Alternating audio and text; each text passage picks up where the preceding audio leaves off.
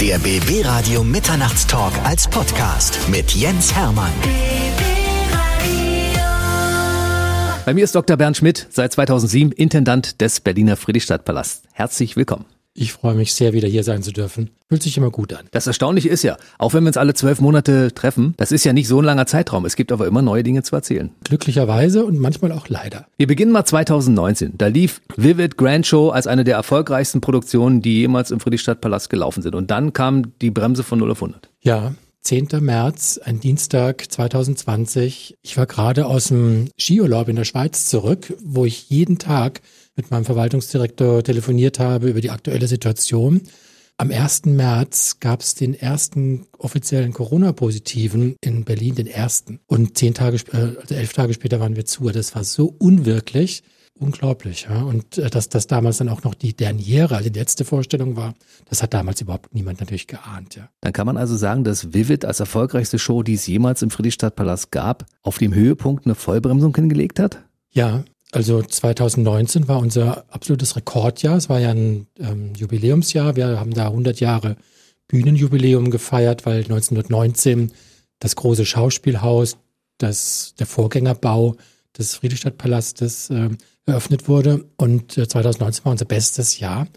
Und die Show ist dann wirklich im gestreckten Schweinsgalopp von diesem Virus ausgenockt worden. Es gab jetzt zu diesem Zeitpunkt Kartenvorverkäufe für Monate im Voraus. Das Jahr war eigentlich schon komplett durchgeplant und dann auf einmal Stillstand. Wie sind Sie mit der Situation damals umgegangen? Es war natürlich nicht nur für uns, ja für viele. Und äh, war das ein, ein Schock, ja. Es ist ja Corona ein Schock auf vielen Ebenen gewesen. Manche Leute ähm, sind gestorben, Krankheiten, aber es war auf ganz vielen Ebenen ein Schock. Und für uns eben, dass wir gerade noch vor vollem Haus, auch am 10. März, das Haus war voll, der Schlussapplaus war gigantisch. Die Leute haben lang anhalten gejubelt. Über Aerosole möchten wir da jetzt mal gar nicht nachdenken. Aber es war so ein langer, langer Jubel, weil die Leute auch wussten, dass jetzt irgendwas ändert. Sie haben natürlich nicht geahnt, dass das, äh, dass sie die letzte Vorstellung erlebt haben. Aber ähm, es war unwirklich. Und auch für unsere Teams natürlich in der Vermarktung, die dann also wirklich äh, hunderttausende Tickets äh, zurückgeben mussten. Wir haben auch die Gelder zurücküberwiesen. Also da sind Millionen zurücküberwiesen worden. Das ist natürlich für jemand, der immer so Karten verkauft, ein komischer Moment, ja, wenn er dann auf einmal Karten in dem großen Maße zurückgibt. Aber es war natürlich das einzig Richtige. Und äh, bis heute geben wir die Garantie, wer Karten für den Friedrichstadtpalast kauft, kann sich darauf verlassen, wenn wir eine Vorstellung absagen, dass er keinen Gutschein bekommt, sondern das Geld zurück. Wie viele Menschen wollten das Geld zurücküberwiesen haben und wie viele haben gesagt, wir nehmen Gutschein? Wir haben die Leute am Anfang gefragt und äh, sehr viele wollten mit der Gutscheinlösung kommen. In der, dann haben wir hinterher nochmal absagen müssen. Damals dachten wir ja noch, wir sind in zwei Monaten zurück. Hm. Dann haben wir wieder abgesagt und wieder abgesagt. Und dann haben wir irgendwann gesagt, das ist total wirklich lieb von euch, äh, dass ihr die Gutscheine nehmen wollt. Aber bitte nehmt das Geld zurück. Wir haben ja auch viele Gäste, die das nicht aus der Portokasse bezahlen, in Friedrichstadtpalast zu kommen. Ja, wenn die zu zweit kommen und dann 100 Euro oder mehr für ihre zwei Karten gezahlt haben, das haben manche Leute nicht so in der, Nachttisch liegen. Und äh, da haben wir gesagt, wir geben euch das Geld zurück. Und wenn wir wieder am Start sind, würden wir uns freuen, wenn ihr uns wieder besucht, weil ohne euch schaffen wir das nicht. Und äh, so haben wir es dann auch gemacht. Was hat das für das Personal bedeutet? Ich meine, da arbeiten ja eine Menge Leute im größten Revue-Theater Berlins. Ja, wir sind ja irgendwie alle so Theater-Zirkuspferde und ähm, sind das gewohnt, jeden Abend da auf der Bühne zu stehen, der Applaus, der im Haus ist, am Wochenende zu arbeiten und auf einmal sitzt man zu Hause abends und kann um 20 Uhr die Nachrichten angucken. Und äh, das war natürlich ungewohnt für viele. Ja, und die Nachrichten waren ja auch wirklich nicht erfreulich zu der Zeit. Und es ist jetzt nach einem Jahr, wenn man so zurückguckt, schwierig für uns, ja, weil ähm, wir das, was wir machen können, nicht machen dürfen. Es gibt gute Gründe dafür, dass es so ist, aber man merkt natürlich jetzt schon langsam, man bekommt jetzt so langsam einen Lagerkoller. Wie haben Sie es geschafft, dieses Theater am Laufen zu halten? Weil ich meine, es gibt ja Dinge, die müssen da immer weiterlaufen. Also Strom und Wasser muss bezahlt werden, das ist völlig klar, aber die Leute müssen ja auch irgendwie bei Laune gehalten werden und so ein Ensemble muss ja zwischendurch auch trainieren, weil die wissen ja nicht, wann sie wieder anfangen können. Wenn wir mal beim Trainieren anfangen, das war wirklich das Schwierigste, weil wir sind ja auch äh, Leistungssportler gewesen, dann kennen Sie das. Wenn man als Leistungssportler abrupt aus dem Training gerissen wird, ist das äh, sogar auch gefährlich. Ja, Stichwort Sportlerherz. Und äh, für unser Ballett ähm, war das wirklich so am Anfang da wusste man noch nicht so viel über Corona, haben wir wirklich gesagt, okay, wir können uns nicht treffen, bleibt bitte alle zu Hause. Wir haben dann versucht, per Zoom Training zu machen, aber das ist es natürlich nicht, ja. Und äh, dann im Sommer kamen wir zurück, haben zumindest Cardio-Training mit drei, vier Meter Abstand zwischen den Tänzern gemacht. Und mittlerweile, man lernt ja immer mehr über das Virus. Mittlerweile haben wir so ein regelmäßiges äh, Corona-Screening mit PCR-Tests eingeführt, wo zweimal die Woche unsere Leute PCR getestet werden. Und jetzt können wir auch wieder unter Nähebedingungen miteinander arbeiten, weil ein Pas de deux oder Hebungen, wo quasi ein Tänzer, eine Tänzerin hochhebt, das sind Dinge, die müssen trainiert werden. Da muss man drinnen bleiben. Und das können wir jetzt wieder machen, aber eben nur mit Einziehen von zusätzlichen Sicherheitsmaßnahmen wie eben PCR-Tests. Mhm. Das heißt, Sie haben so eine abgespeckte Version im Augenblick des Trainings? Ja, also auf jeden Fall abgespeckt, weil wir natürlich auf das, was eine Show ausmacht, also Umzüge, Schminken, Kostüme anziehen, verzichten. Aber wir trainieren, also auch eine Girl-Reihe, Girl-Tanz ist ja auch nicht mit anderthalb Metern Abstand möglich. Diese Dinge dürfen aber auch nicht verlernt werden. Das ist nichts, wo man jetzt ein Jahr lang das nicht machen kann. Das sind die Dinge, die wir jetzt wieder machen können, aber eben mit dieser zusätzlichen Sicherheit. Kann man Tänzer in Kurzarbeit schicken? Haben wir auch tatsächlich eine Zeit lang gemacht. Wir haben ein sehr vertrauensvolles Verhältnis über die Jahre, glücklicherweise auch mit unserem Betriebsrat. Natürlich sind Betriebsräte und ähm, Arbeitgeber haben unterschiedliche Ziele manchmal, unterschiedliche Aufgaben natürlich auch. Aber da sind wir schon gleich ähm, das gleiche Ziel. Wir wollen, dass das Haus überlebt. Und äh, deswegen hatten wir mit dem Betriebsrat sehr schnell eine Betriebsvereinbarung hinbekommen, schon im März äh, letzten Jahres, äh, dass wir Teile des Hauses in Kurzarbeit schicken können. Für manche bedeutete das Kurzarbeit 50 Prozent oder 90 Prozent oder ganz auf Kurzarbeit. Manche haben sehr viel gearbeitet, sogar viel mehr. Also wenn ich an die Leute im Vertrieb denke, die die Tickets zurückgegeben haben oder im Personalbereich, die auf einmal Abrechnungen machen mussten mit Kurzarbeitergeld, was höchst aufwendig ist. Da gab es Leute, die haben mehr gearbeitet und Leute, die durften, die wollten und könnten, konnten aber gar nicht arbeiten. Ich komme auf die laufenden Kosten zurück. Also Personalkosten sind wahrscheinlich die größten Kosten, die bei Ihnen anfallen, aber ich ja. vermute mal, die anderen Medien, also gerade so Strom und Gas und Wasser und solche Sachen müssen bezahlt werden. Allerdings ist der Verbrauch ja deutlich geringer, vermute ich mal, wenn keine Shows stattfinden. Das stimmt, ähm, aber trotzdem kommen hohe Kosten zustande. Wir haben in normalen Zeiten etwa zwei Millionen pro Monat an Ticketeinnahmen und ähm, hatten am Jahresende oft so einen, einen Überschuss von 200, 300, 400.000 Euro.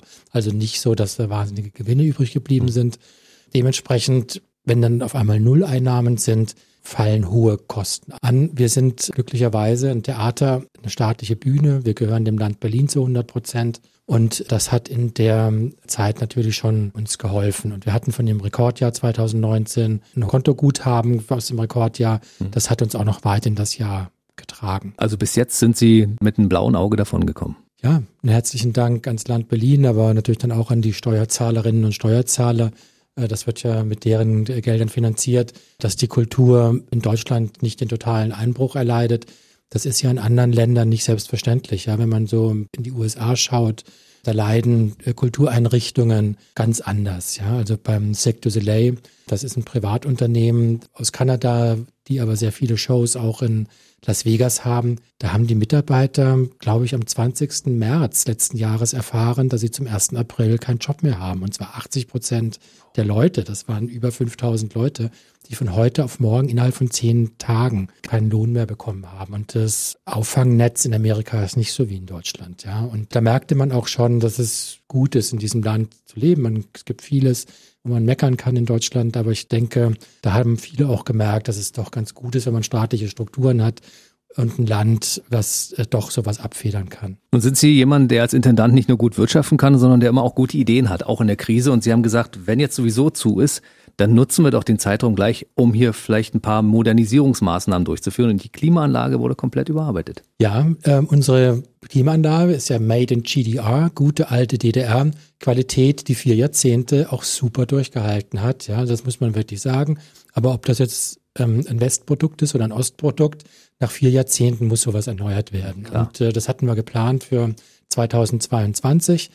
Ähm, und dann dachten wir, na, wenn wir jetzt schon zu sind, äh, dann können wir daraus der Not eine Tugend machen und ziehen das vor, weil es wäre ja doof, wenn wir 2022, wenn die Pandemie sehr wahrscheinlich eingedämmt ist und nicht mehr so eine Rolle spielt, äh, wenn wir da zumachen müssen und jetzt zu haben und nichts machen. Und das haben wir gemacht. War auch eine tolle Leistung der Senatsverwaltungen für Kultur in Europa und Finanzen. Und auch von der BIM, die, das ist die Berliner Immobilienmanagementgesellschaft, dass das so schnell ging. Und jetzt äh, bauen wir, und das ist wirklich beachtlich, was da für riesige Maschinen jetzt da reingekommen sind. Das ist toll. Der Effekt wird sein, wenn wir wieder kommen, dann wird die Luft mehrmals pro Stunde, also vielleicht so alle sieben, acht Minuten wird die Luft ausgetauscht. Das heißt einmal komplett. Das ist dann sozusagen wie Open Air, aber überdacht.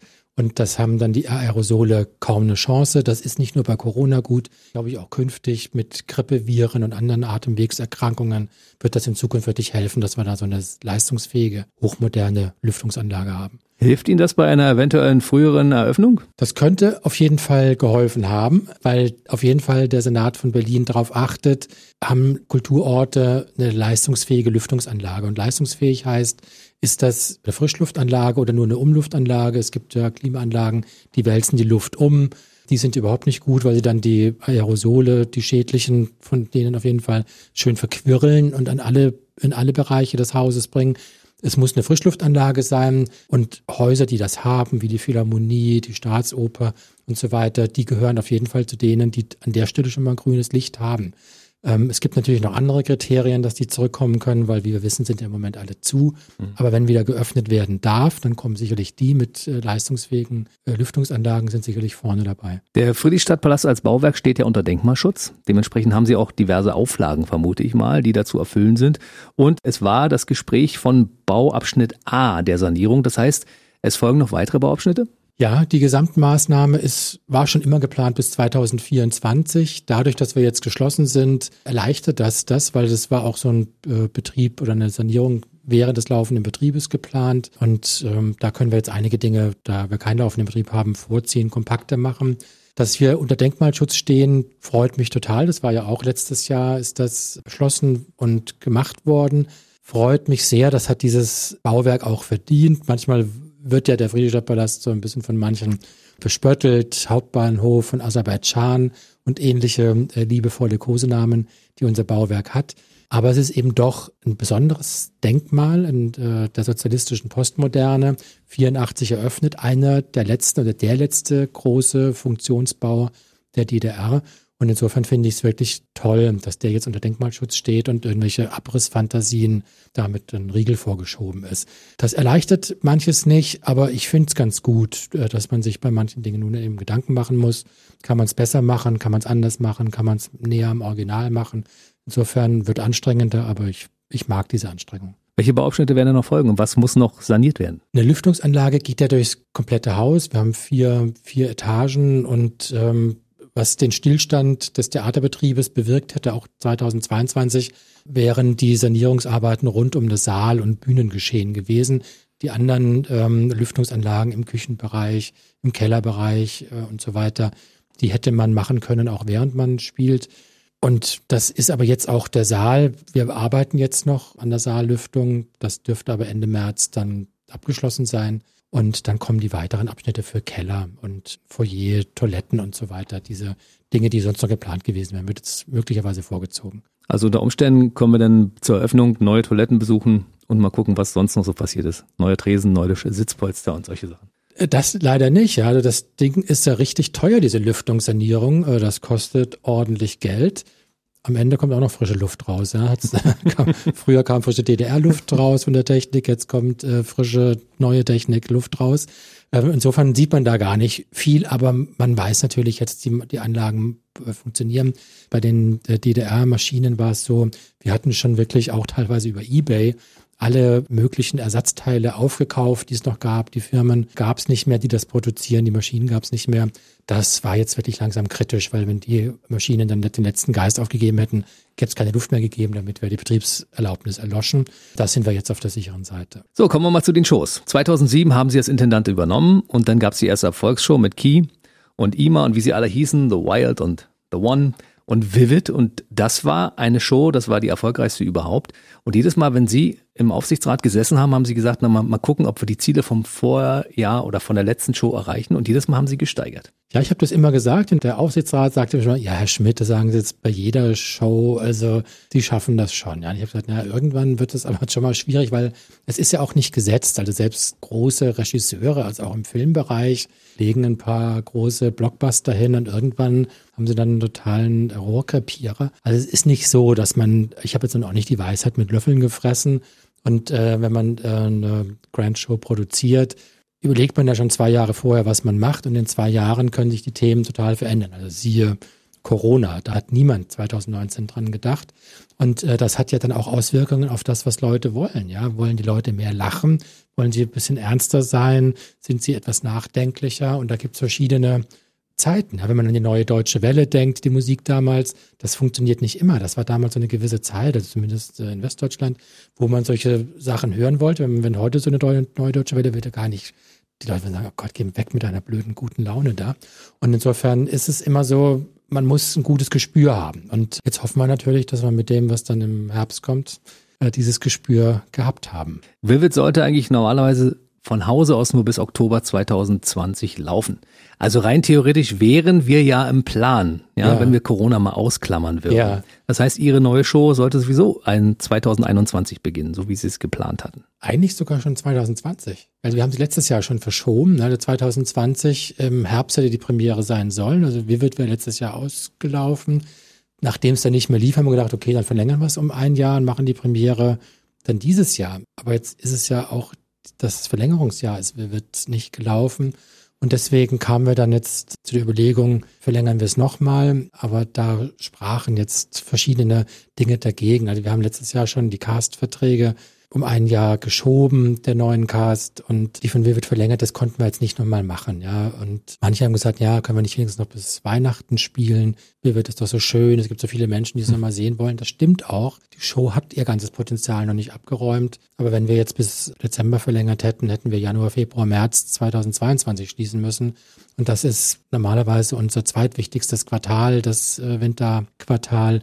Und 22 ist auch die Wahrscheinlichkeit groß, dass die Pandemie großteils abgeräumt ist. Und da wäre es wirklich blöd zuzumachen, um eine neue Show reinzubauen, statt zu spielen, weil wir brauchen wirklich jetzt äh, wieder Karteneinnahmen um aus der Krise zu kommen. Also ganz ehrlich, ich hätte Vivid gern nochmal gesehen, weil das ist so eine Show, die muss man auch mehrfach sehen, um alles zu erfassen, was da ja, in dieser Show so geboten wird. Das stimmt. Vielleicht eröffnen Sie parallel irgendwann noch ein zweites Theater, wo Sie dann immer die Show des Vorjahres nochmal irgendwie aufführen und weiterlaufen lassen und dann immer die aktuelle Show im Friedrichstadtpalast aufführen. Ja, also in der Tat haben wir auch versucht, äh, gibt es denn Leute, die sich für die, für Vivid interessieren, weil Vivid ist wirklich zauberhaft. Es ist eine grandiose Produktion geworden. Das ist äh, blöd, ich bin jetzt Produzent, wenn ich das sage, so ein bisschen wie wenn man sein eigenes Kind toll findet. Aber es stimmt. Ja, ja ist ja auch so. aber Sie haben es auch gesagt und ja. wir haben es ja auch gesehen am Zuspruch der Gäste. Es ist wirklich eine berührende Produktion gewesen. Sie hat aber eben schon 600.000 Gäste gehabt und da war jetzt eine gewisse Risiko nochmal zu sagen, okay, die schafft nochmal 350.000, weil wir kennen ja den Markt auch von Berlin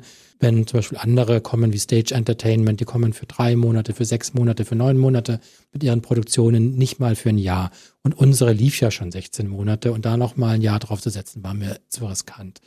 Ich hätte sie auch unglaublich gerne mal gesehen. Auch der Cast hätte es verdient, einen anderen Abschied zu haben als äh, den Abschied, den es gehabt hat. Aber diese, diese Zeit, ja, das Virus, die Politik, die fragt derzeit nicht danach, was äh, der Palast gerne hätte, was der Cast hätte, sondern äh, die Zeiten sind, wie sie sind. Und insofern ist das Ende unwürdig, aber es ist halt eben auch ein Zeichen dieser Zeit. Machen wir einen Haken dran an Vivid und wir gucken nach vorne. Als wir letztes Mal gesprochen haben, Sie gesagt, es gibt schon eine Idee, die ist schon in meiner Schublade. Ich darf darüber noch nicht so viel verraten, aber mittlerweile ist ja ein bisschen Zeit vergangen und ich glaube, wir werden so mit die Ersten sein, die ein bisschen was über die neue Show erfahren dürfen. Auf jeden Fall, möglicherweise nicht heute.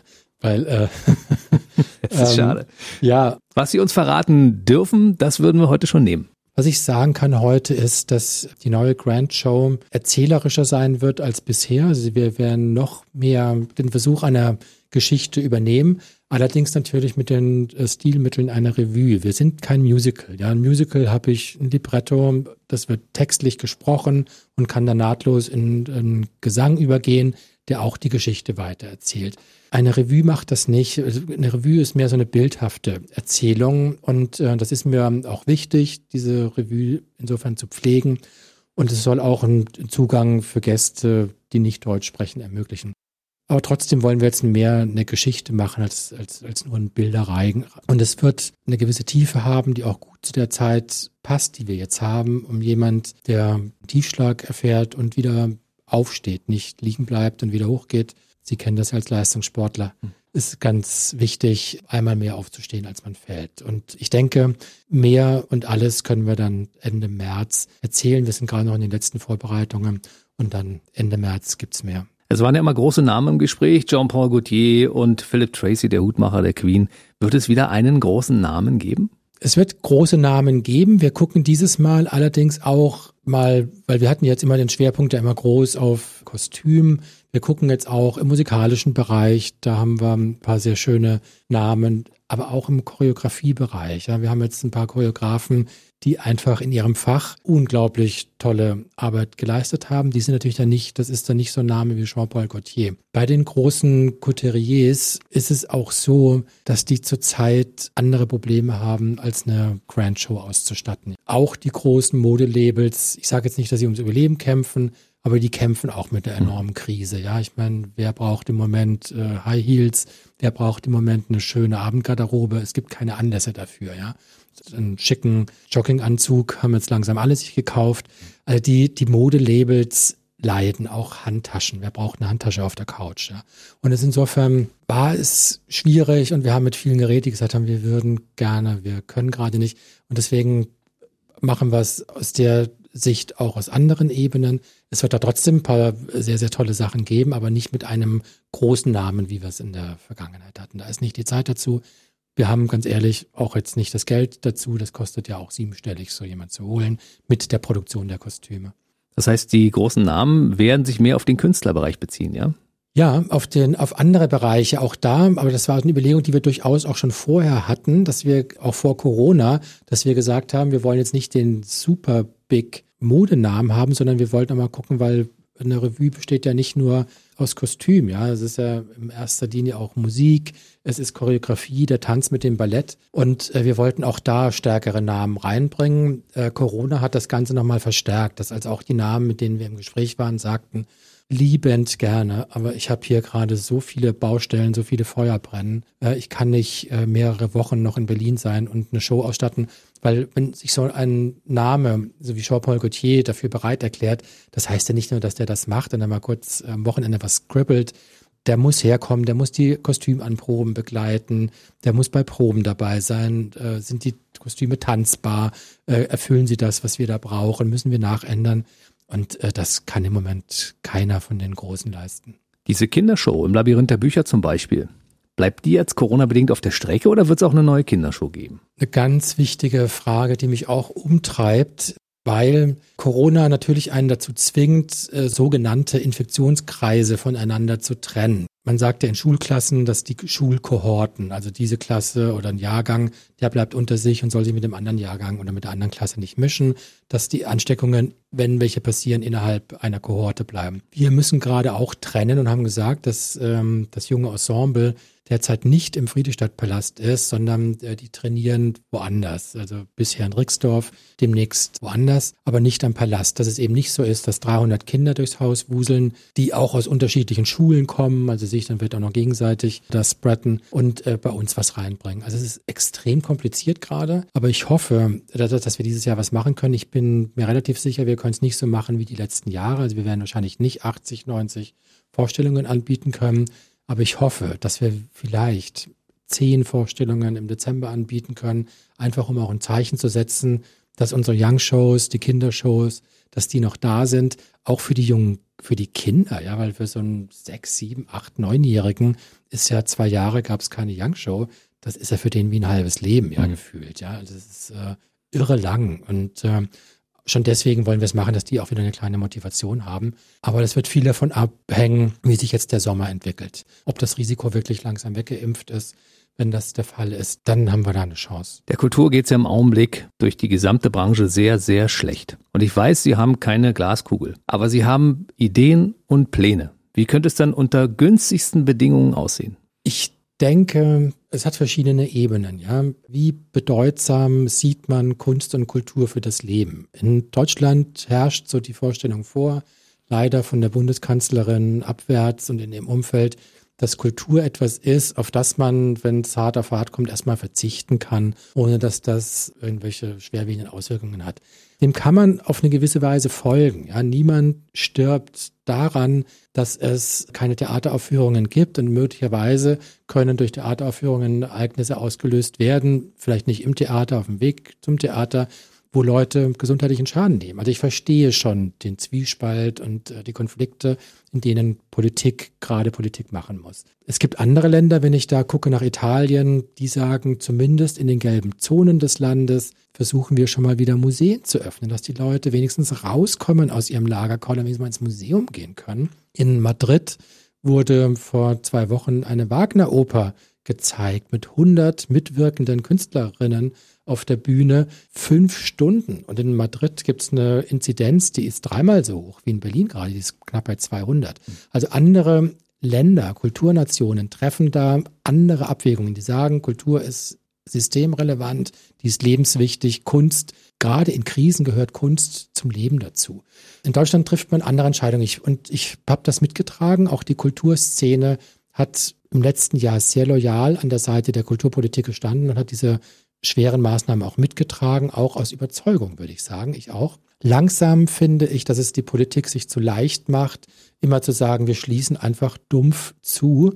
Und ich denke, es muss jetzt auch intelligentere Maßnahmen mal geben. Ich glaube, diese Schnelltests, das wäre eine Lösung, weil wenn ich sage, die Leute, die kommen, haben einen Schnelltest und sind heute mit großer Wahrscheinlichkeit nicht ansteckend, dann kann ich auch Kultur ermöglichen. Und wenn wir demnächst eine steigende Impfquote haben, wird man auch unterscheiden können, die, die geimpft sind, wenn sich das bestätigt, dass sie nicht ansteckend sind, was sehr gut aussieht, dann kann man sagen, wir haben geimpfte Gäste und die noch nicht geimpft sind oder sich nicht impfen lassen wollen, die sollen noch einen Schnelltest machen. Wenn ich dann geimpfte und getestete Menschen drin habe, warum zum Teufel soll dann Kultur nicht gehen? Ja? Und ich denke, da braucht es langsam neue Antworten. Und ich hoffe, dass ab April äh, sich da was bewegt. Ich bin übrigens der gleichen Meinung wie die Nachbarländer. Ich finde, dass Kultur durchaus relevant ist für unser Leben, weil wir haben im Augenblick alle so eine Lehre. Und ich glaube, dass so eine Krise durchaus leichter zu bewältigen wäre, wenn wir zwischendurch ein paar Momente hätten, wo wir uns ein bisschen erfreuen können, an einer Show zum Beispiel, an einem Museum, an einem Live-Konzert, an ähnlichen Dingen. Ich finde das unglaublich wichtig. Ja, und man hat es ja auch gesehen in großen, in großen Notzeiten, ja. Also in Kriegen, überall, wenn es Leuten dreckig geht, ist Kunst nicht etwas, was ich brauche, um satt zu werden. Aber es ist ein Hoffnungselement, auch ein Reflexionselement. Und äh, jetzt sozusagen, das macht zu, ich meine, der Friedrichstadtpalast ist seit einem Jahr zu, ja. Und manche Theater haben in zwölf Monaten vielleicht mal zwei, drei Monate aufmachen können. Also ich finde, man übertreibt das jetzt langsam mit dem, dass man sagt, äh, Kultur ist auf diese Weise so lange verzichtbar und es gibt jetzt Wichtigeres. Ja, natürlich gibt es Wichtigeres, aber es gibt auch jetzt intelligentere Ansätze, die Risikogruppen in Pflegeheimen, wo ja teilweise 80 äh, Prozent der Toten herkamen, was eine ganz andere Frage in der politischen Diskussion ist, sind ja jetzt fast durchgeimpft. Man muss jetzt auch drüber nachdenken, ob es intelligente Wege gibt. Kunst, man muss nicht alles aufmachen und es geht nicht alles, natürlich nicht. Und natürlich können die Häuser nicht voll sein.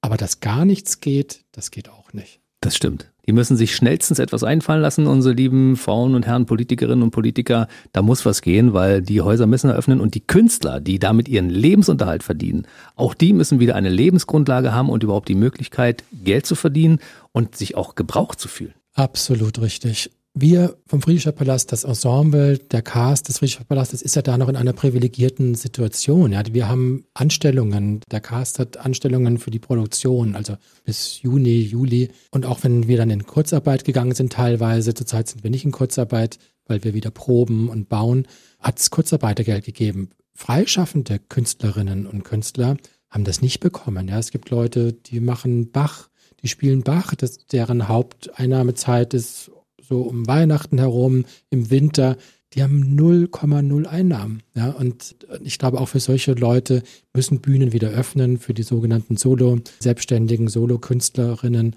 Die Kunst hat jetzt genug Solidarität gezeigt mit der Situation. Es muss was anderes kommen. Ich finde das schlimm, was das mit den Menschen macht. Da hat jemand viele Jahre Musik studiert und ist jetzt äh, darauf angewiesen, sich bei der Agentur für Arbeit zu melden und Hartz IV zu beantragen. Das ist das Schlimmste, was einem passieren kann. Ja. Menschlich. Jan wird einem von der Politik auch so gezeigt, du darfst jetzt unter erleichterten Bedingungen Hartz IV beantragen. Ich finde, man muss natürlich über die Grenzen gucken und sagen, in anderen Ländern ist es noch schlimmer. Ne? Und äh, trotzdem, man darf auch nicht vergessen, und das wird zu oft vergessen, dass Kunst ein Grundrecht ist. Ja? Und Grundrechte dürfen nur eingeschränkt werden, wenn es andere konkurrierende Grundrechte gibt, die höher zu bewerten sind. Und das war ja eine Zeit lang so, dass man gesagt hat, okay, das Recht auf Unversehrtheit stellen wir jetzt über Freiheitsrechte. Also als Berliner durfte ich eine Zeit lang mal nicht mal nach Brandenburg zum Spazieren gehen und ich durfte nicht an die Ostsee fahren. Ja?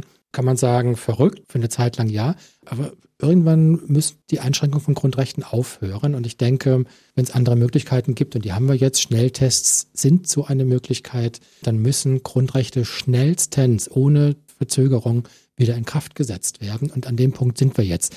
Vielleicht noch nicht im März. Ich möchte jetzt auch nicht so rush-mäßig sagen, wir dürfen jetzt auch nicht zu so schnell sein. Da bin ich schon nicht unvorsichtig. Aber ab April muss eine Perspektive her. Wir sind jetzt gerade am Tiefpunkt unseres Gesprächs angekommen. Wir müssen jetzt schnell wieder die Kurve kriegen und ja. noch einen fröhlichen Abschluss finden. Genau. Das heißt, lassen Sie uns noch kurz ins Jahr 2021 schauen, was da so passieren könnte, wenn alles perfekt läuft und was wir uns so wünschen würden. Und dann sind wir auch schon durch. Also neue Show wird definitiv passieren. Das wissen wir. Ende März wissen wir mehr darüber. Das wird eine Show, auf die wir uns alle freuen können. Und was ist noch geplant? Ob es eine Show wird, auf die wir uns alle freuen können, wissen wir Ende März. Ja, also wir freuen uns total drauf. Jetzt hoffen wir, jetzt hoffen wir natürlich auch, dass äh, unsere Gäste sich äh, sehr drauf freuen. Ich habe ein gutes Gefühl. Über die Young Show haben wir gesprochen. Hoffentlich, hoffentlich, hoffentlich, toi, toi, toi, äh, kriegen wir dieses Jahr noch ein paar Vorstellungen hin. Vielleicht noch nicht im November, aber vielleicht ab Dezember. Die beiden Produktionen, die füllen unser ganzes Denken aus äh, und unsere ganze Kraft, die wir dafür brauchen. Aber Corona hat uns immer wieder böse überrascht, aber im Moment sieht es doch so aus, dass äh, die Menschheit den Kampf gewinnt gegen das Virus. Und ab Sommer, denke ich, sieht es wirklich auch wieder sonniger aus. Also Fakt ist, die neue Show kommt, früher oder später, lieber früher als später, aber wir sind dran und äh, sind voller Hoffnung und drücken uns die Daumen. Also unser Gefühl ist und unsere Planung, von der wir gerade ausgehen, ist 7. August. Das wäre ein Samstag, dass wir am Samstag, den 7. August, wiederkommen mit der neuen Grand Show. Das sind dann Previews. Die Premiere planen wir für September. Weil wir haben ja das so, dass wir immer sagen, wir brauchen so ein paar Voraufführungen vor Gästen, wo wir auch noch ein bisschen an der Show rumschrauben können, dass wir sehen, was funktioniert oder lieben die Gäste was ganz Besonderes oder verstehen sie an einem Punkt irgendwie nicht, was wir wollen dass man noch die Möglichkeit hat, noch ein bisschen nachzuschrauben und dann eine runde Premiere sozusagen hat. Also ich habe den 7. August gerade schon mal in meinen Kalender eingetragen. Ja, das habe ich gesehen.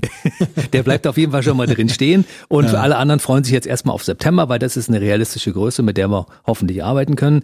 Wer sich bis dahin informieren möchte über Dinge, die passieren im Friedrichstadtpalast, der kann soziale Medien nutzen und auch Internetseiten. Welche? Unter www.palast.berlin findet man unsere Webseite. Da steht nur, dass wir wird nicht wiederkommen. Es steht noch nicht, was kommt. Das wird hoffnungsfroher in den nächsten Wochen. und auf Social Media, Instagram und Facebook, Friedrichstadtpalast, findet man uns und wir freuen uns, wenn die Leute und die Gäste in Berlin und in Brandenburg wirklich äh, an unserer Seite bleiben. Wir brauchen das. Ja. Wir verstehen, dass manche Leute Ängste haben im Zusammenhang mit Corona. Aber wenn wir wiederkommen, kommen wir sicher wieder. Wir werden eine ganz moderne Lüftungsanlage haben. Wir werden sehr gute Hygienekonzepte haben. Wir achten drauf, dass wir wirklich das unter sicheren Bedingungen machen. Und dann freuen wir uns, wenn wir den Leuten wieder Sonne in den Alltag bringen können und die nächsten Jahre wieder so toll werden, wie 2019 war. Das Schöne ist, dass unser nächstes Interview nicht erst wieder in zwei Jahren stattfindet, sondern definitiv Ende 2021. Da werden wir eine Menge zu besprechen haben. Also September wäre für mich ein schöner, akzeptabler Zeitpunkt, wo wir uns wieder hier treffen bei uns. Ich bin bereit. Ich bin immer gerne hier. Bei mir war Dr. Bernd Schmidt, Intendant des Berliner Friedrichstadtpalastes. Ich freue mich sehr, dass Sie da waren und ich wünsche jetzt für die nächsten Monate viel, viel Kraft und hoffentlich viel Erfolg. Drücken uns alle die Daumen. Das können wir gut gebrauchen. Herzlichen Dank auch im Namen des ganzen Ensembles. Der BB Radio Mitternachtstalk. Jede Nacht ab 0 Uhr. Und der neueste Podcast jeden Mittwoch.